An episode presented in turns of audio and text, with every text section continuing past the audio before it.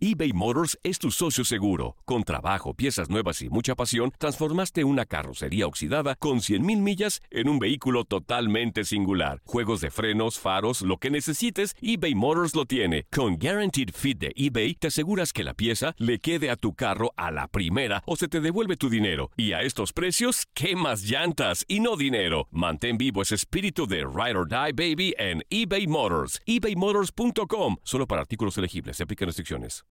When you need mealtime inspiration, it's worth shopping Kroger, where you'll find over 30,000 mouth-watering choices that excite your inner foodie. And no matter what tasty choice you make, you'll enjoy our everyday low prices, plus extra ways to save, like digital coupons worth over $600 each week. You can also save up to $1 off per gallon at the pump with fuel points. More savings and more inspiring flavors make shopping Kroger worth it every time.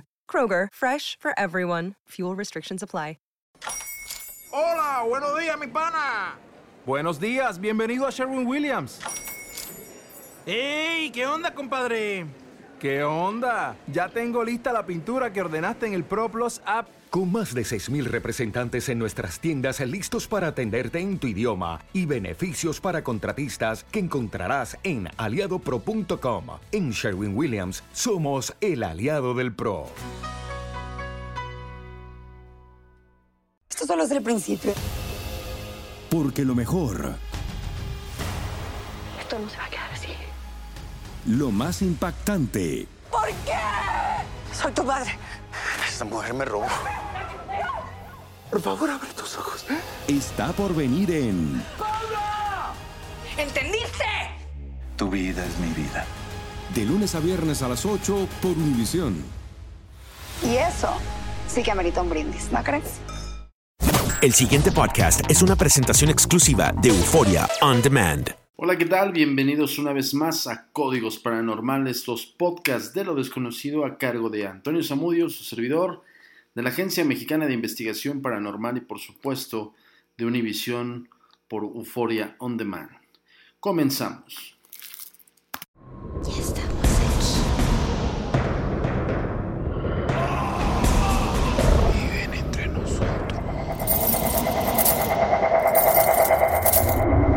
Agencia Mexicana de Investigación Paranormal. Eh, lo prometido es deuda. eh, tenemos la segunda parte de este especial de Día de Muertos. Disculpen ustedes que la semana pasada no, no subimos justamente el día 2 de noviembre porque tuvimos un especial del Tour Insólito en la Ciudad de México, en la cual, pues bueno, toda la gente nos pedía que hiciéramos un, un recorrido eh, en los lugares más embrujados de la Ciudad de México, entonces lo pudimos concretar y pues bueno, toda la gente que participó les agradecemos muchísimo. Cualquier información ya saben en www.agentesdenegro.com y por supuesto en las redes sociales estamos como Agencia Mexicana de Investigación Paranormal en Facebook, tanto en Twitter también estamos como arroba mi paranormal, en, en el, otro Twitter es arroba agentes de negro que tenemos una línea de tiempo un poco más este, activa ahí. Y por supuesto, Instagram, Antonio Samudio.hurtado y Samudio Black.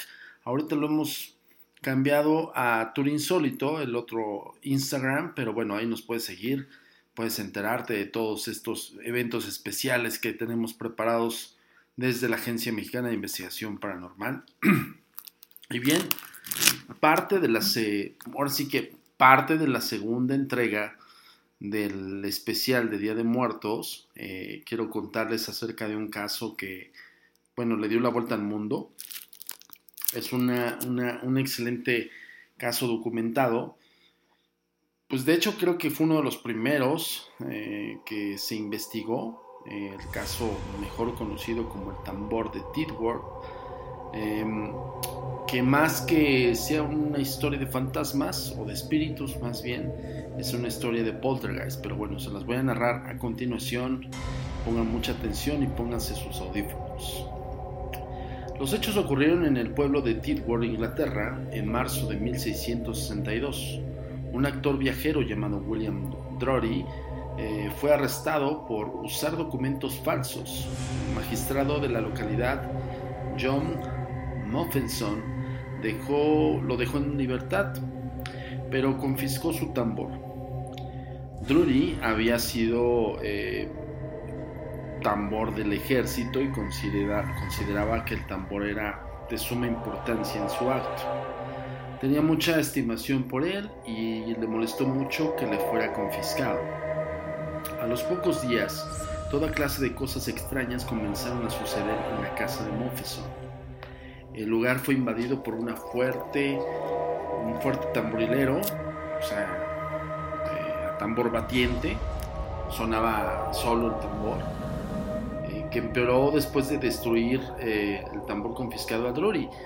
Mofeson, después de escuchar este tamborileo, que es lo que le estábamos comentando, que, sonaba el tambor solo, lo decide destruir y pues bueno, empezaron los fenómenos todavía más, ah, más intensos. Los niños de Mofeson eran levantados de la cama por una mano invisible.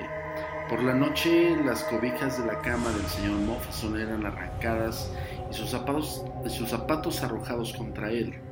También otros objetos en la casa eran arrojados eh, contra cualquier integrante de la familia. Ocultaban los libros, las basinicas de los cuartos eran vaciadas sobre las camas y en general la vida de la casa de los Moffenson se volvió difícil, incómoda y muy ruidosa. Recordemos algo, y ya habíamos comentado acerca del fenómeno de poltergeist, que define, es una palabra alemana que es Poltergeist, que define espíritu ruidoso o espíritu chocarrero, como es conocido aquí en, América. Todo lo anterior era una típica actividad poltergeist, pero habla más un sirviente, em, pero todavía había más cosas, perdón. Es que le estoy retomando del libro, ya les había comentado que este libro es un gran, gran, gran este, recomendación para lectura de los que nos encanta el fenómeno paranormal se llama La Enciclopedia de los Fantasmas. Casi ya no lo encuentras, pero sí.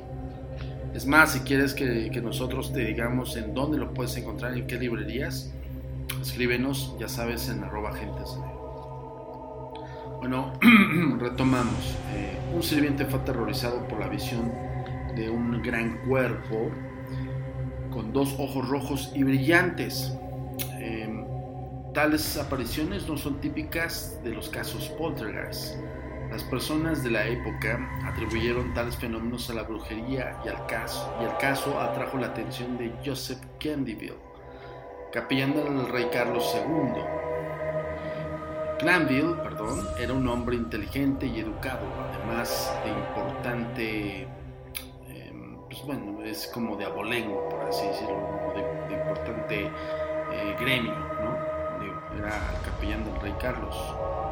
Eh, bueno, eh, se creía que era un activo investigador de esta materia de la brujería y pues el caso en vez de convertirse solamente en un caso de tormento poltergeist se empezaron a especular acerca de, de que fuera hechizada la casa. A diferencia de muchos cazadores de brujas, él no era un tonto crédulo ni un monstruo realidad se trataba de, trataba de establecer los hechos de un caso en vez de dejarse llevar por la superstición e histeria.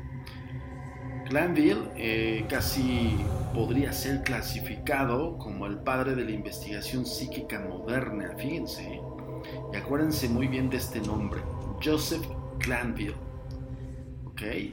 Para que lo busquen ahí también en internet y lo ubiquen que es pues, prácticamente el padre de la investigación psíquica moderna. El caso del tambor de Tidworth fue el primer eh, em, documento de investigación seria acerca de estos fenómenos. Queremos pensar que Glenville, eh, pues bueno, clasificó prácticamente, fue uno de los pioneros en clasificar el fenómeno poltergeist. Él mismo fue testigo de algunos extraños sucesos mientras se encontraba en la casa de los Moffeson. Una de las criadas dijo, fue venido. Glanville corrió hacia una de las habitaciones y había dos modestas niñitas en la cama de entre 7 y 11 años como puede calcular. Glanville escuchó un rasquido en la cama tan fuerte como si fueran unas uñas largas rascando un cabezal. Esto continuó como eh, media hora y fue seguido por un ruido que parecía un perro resollando. un perro gruñendo, por así decirlo. También hubo algo de movimiento en la ropa de la cama y el capellán publicó sus evidencias y conclusiones en un libro y nos proporcionó la primera recopilación completa de investigación del fenómeno poltergeist. Esto en su libro Granville es lo que narra. El 5 de noviembre de 1662, el tambor mantenía un ruido fuerte y un sirviente que observaba dos tablas que parecían moverse en el cuarto de los niños. Le pidió que, la, que le diera una de ellas. Al hacerlo, la tabla vino sin que nada visible la moviera. A unos cuantos metros de él, el hombre agregó, no, dámela en la mano. Ante lo cual, eh, la tabla vino junto a él, la empujaba hacia atrás, pero se le acercaba de nuevo. Y se repitió lo mismo arriba y abajo, ida y vuelta, cuando menos unas 20 veces, hasta que el señor Moffeson provió a su criado esas confianzas. Esto sucedió en el día y en un cuarto lleno de gente. Glanville informó que muchos maravillosos sucesos similares en la casa de los Moffeson habían acontecido. La explicación obvia en el siglo XVII era la brujería. El molesto tambor de alguna forma había encantado la casa del magistrado y a principios del 1663, perdón por la, por, la fecha, pero de repente la letra está muy pequeña, Dury fue arrestado de nuevo en un pueblo vecino. La acusación no fue por brujería, sino por robar un cerdo. Fue declarado culpable y sentenciado a ser transportado a las colonias americanas, pero Drury se escapó del barco que llevaban los convictos y pudo llegar hasta un pueblo cercano a Tidworth. Compró otro tambor y comenzó a tocarlo en la plaza del pueblo. A las 24 horas, el magistrado Moffeson lo volvió a arrestar bajo el cargo de brujería. Aparentemente, Drury confesó, o más bien alardeó, de haber provocado los disturbios en la casa de los Moffeson, aunque no dijo cómo. Sin embargo, fue absuelto del cargo de brujería, pero por el cargo original del robo de un cerdo fue condenado de nuevo a ser llevado a, a las colonias y esta vez ya no se escapó. Cuando Glanville eh, escribió el caso, consideró dos posibles explicaciones, brujería y truco. Alguien le dijo que los disturbios habían sido provocados por dos mujeres jóvenes en la casa con la intención de asustar. Desde ahí la madre del señor Moffeson, eh, perdón, desde ahí a la madre del señor Moffeson prácticamente, o sea, era confabulado de que estas dos niñas, como hace rato lo comentábamos, entre 7 y 9 años, querían espantar a la mamá de un Moffeson. Pero Glanville rechazó la idea de que de un truco porque no explicaba cómo un ser humano o un grupo de seres humanos podían haber sido responsables de todos los extraños acontecimientos. Tampoco pudo describir un motivo para el truco y qué interés podría tener cualquiera de sus prácticamente familiares de continuar. Si hubiera sido posible hacerlo sin ser descubiertos por tanto tiempo con una mentira tan injuriosa y problemática. Esa es la pregunta que se hacía Glanville. Pero se puede encontrar con el informe de Glanville alguna evidencia de la participación humana detrás de los disturbios. A cada rato, en algún, eh, algún habitante de la casa se enfurecía tanto que tomaba un arma y cargaba contra la fuente de la molestia. Esta demostración de, fuerza siempre la hacía desaparecer. Pues imagínense el tambor tocándose a tambor batiente, como se dice, y que nada o, no, no algo visible lo, lo pudieran este, registrar la, familia Moffeson entonces, en aquel entonces, pues todo, todo era atribuido a brujería, hechicería y demás. Y tan, tan acostumbrados estaban al fenómeno que tomaban el rifle y pues prácticamente cedían los, los ruidos, ¿no?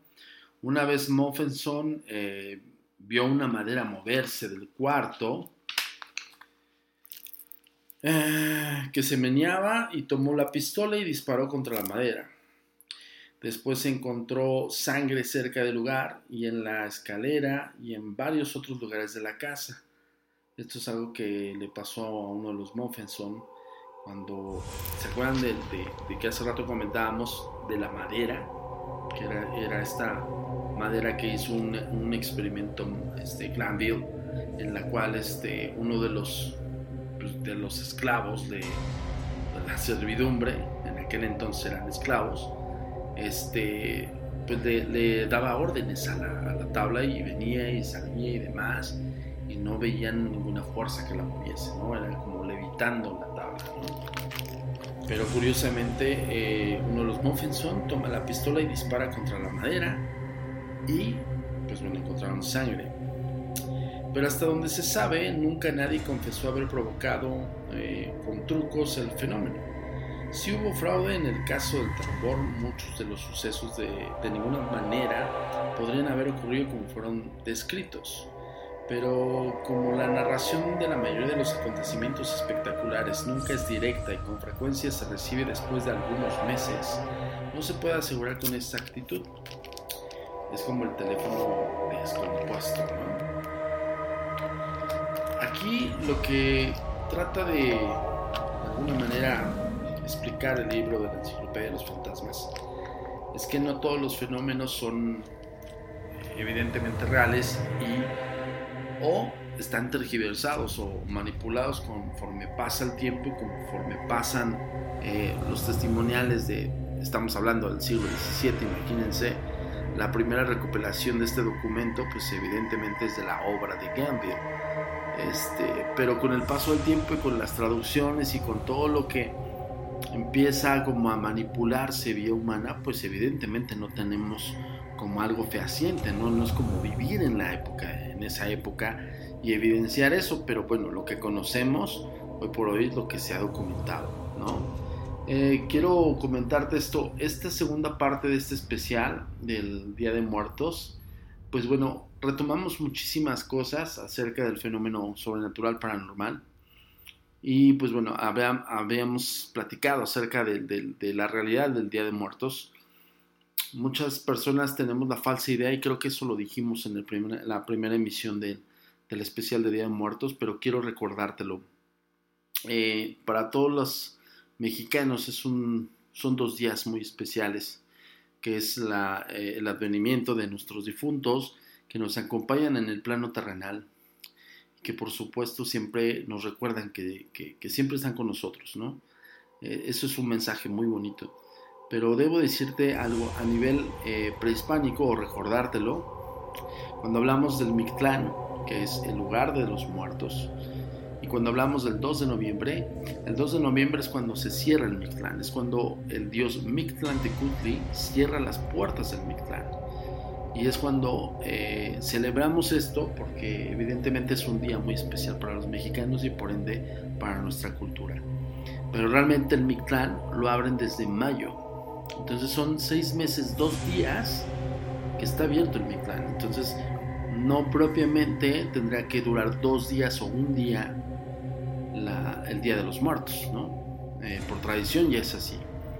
Pero si te das... Eh, te das cuenta y si eres observador cuando tengas tu ofrenda todos los años, observa el camino del cempasúchil o sempoalzúchil, que es la flor eh, característica de la tradición del Día de Muertos, y se dice, y yo lo he constatado, que cuando tú observas detenidamente entre la luz de las veladoras y las velas de tu altar del Día de Muertos en la flor de cempasúchil, podrías ver un poquito, aunque sea un detalle, del cierre del Mictlán. Esto evidentemente es un ejercicio que yo te pongo a tu disposición y que lo recuerdes y que cada año trate de observar el camino de, del Sempoazúchil o Sempasuchil como lo conocemos. Yo quiero dejarte con un testimonial de un gran amigo nuestro, un gran amigo nuestro, perdón, de, de la Agencia Mexicana de Investigación Paranormal, es director de cine. Eh, él hizo un homenaje a, Ulicarda, perdón, a Lucarda. Se hace llamar Ulicardo.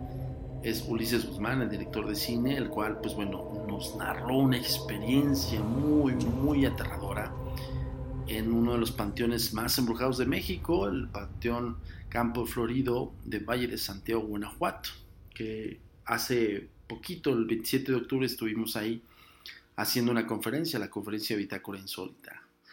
Y pues bueno, me despido con este testimonial, no sin antes recordarte que nos sigas en las redes sociales como Agencia Mexicana de Investigación Paranormal. Por supuesto, en, Twitter estamos como arroba agentes de negro y arroba a mi paranormal, es A-M-I-P, terminas la palabra paranormal con la P. Y en Instagram como Antonio Samudio.hurtado y como Tour Insólito. Yo soy Antonio Samudio y me despido con este testimonial de Ulises Guzmán y nos vemos en la próxima emisión de los Códigos Paranormales. Muchas gracias. Ah, bueno, estábamos en una, ¿cómo se llama? En una función, función de Alucarda, y empezaron a aventar como azulejitos así, este, a, los que estábamos en la función. Y este, y bueno, pues pegaban aquí, pegaban allá y no sé qué. Hasta que me me dijeron este, que si me daban el tour del panteón para ir a, la, a una tumba que le dicen la tumba del vampiro. Entonces en la tumba del vampiro pues está, no sé, a unos metros de donde estaba la función.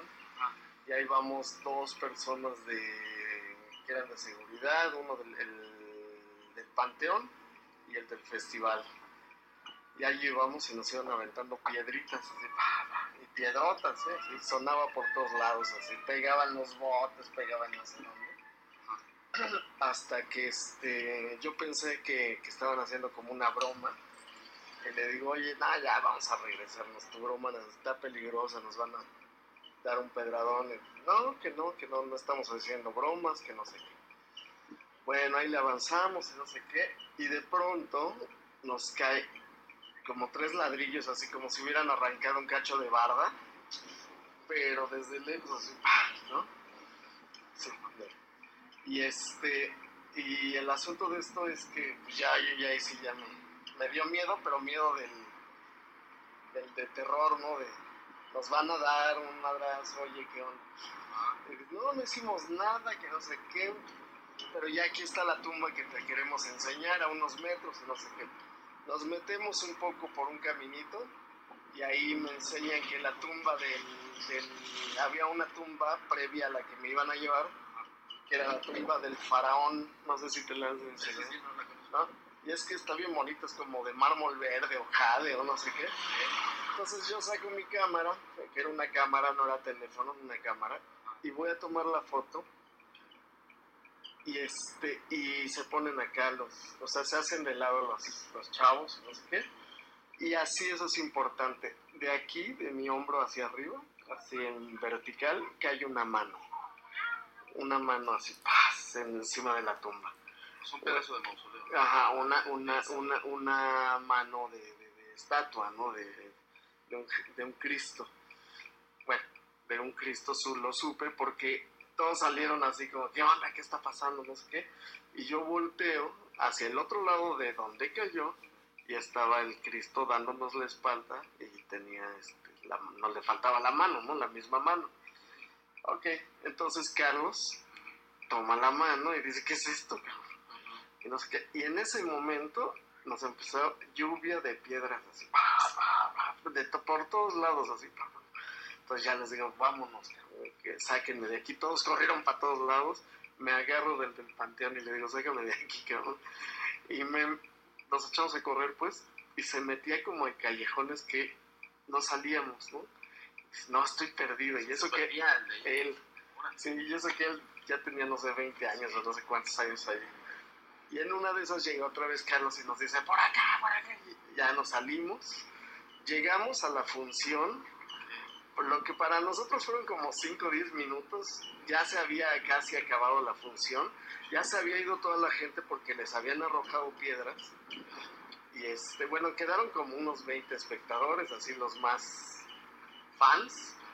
Y este, y, y nos juntamos ya afuera, yo estaba así, que me infartaba, a la que sigue la de derecha. Este, eh, y ¿cómo se llama? Estaba que me infartaba. Y a la bolita que estábamos, a unos cuatro metros nos empezó a volar una lechuza blanca hermosa, pero así a todos. Eso lo vieron todos, todos, o sea, todo esto que te digo lo vimos cinco y lo otro lo vieron todos los que estaban ahí. Y eso fue, o sea, eso, eso ¿Qué, para ti qué podría haber sido? pues literal nos espantaron, o sea, no nos dejaron llegar a la tumba esa de... O sea, eso es lo que yo considero un espanto, ¿no? Que, te- que no te dejen, sí, que no te dejen entrar o no sé qué.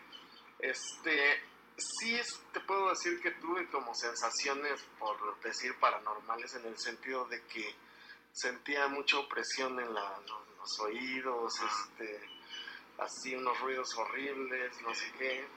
Y, y en general lo estuve platicando con los que estuvimos ahí y un poco les pasó lo mismo. Pero es eso, o sea, hay mucha desesperación obviamente. El pasado podcast fue una presentación exclusiva de Euphoria On Demand. Para escuchar otros episodios de este y otros podcasts, visítanos en euphoriaondemand.com. Esto solo es el principio. Porque lo mejor, Esto no se va a quedar así. lo más impactante, ¿Por qué? Soy tu madre. Esta mujer me robó. Por favor, abre tus ojos. está por venir en ¿Entendiste? Tu vida es mi vida. de lunes a viernes a las 8 por Univisión. Y eso sí que amerita un brindis, ¿no crees?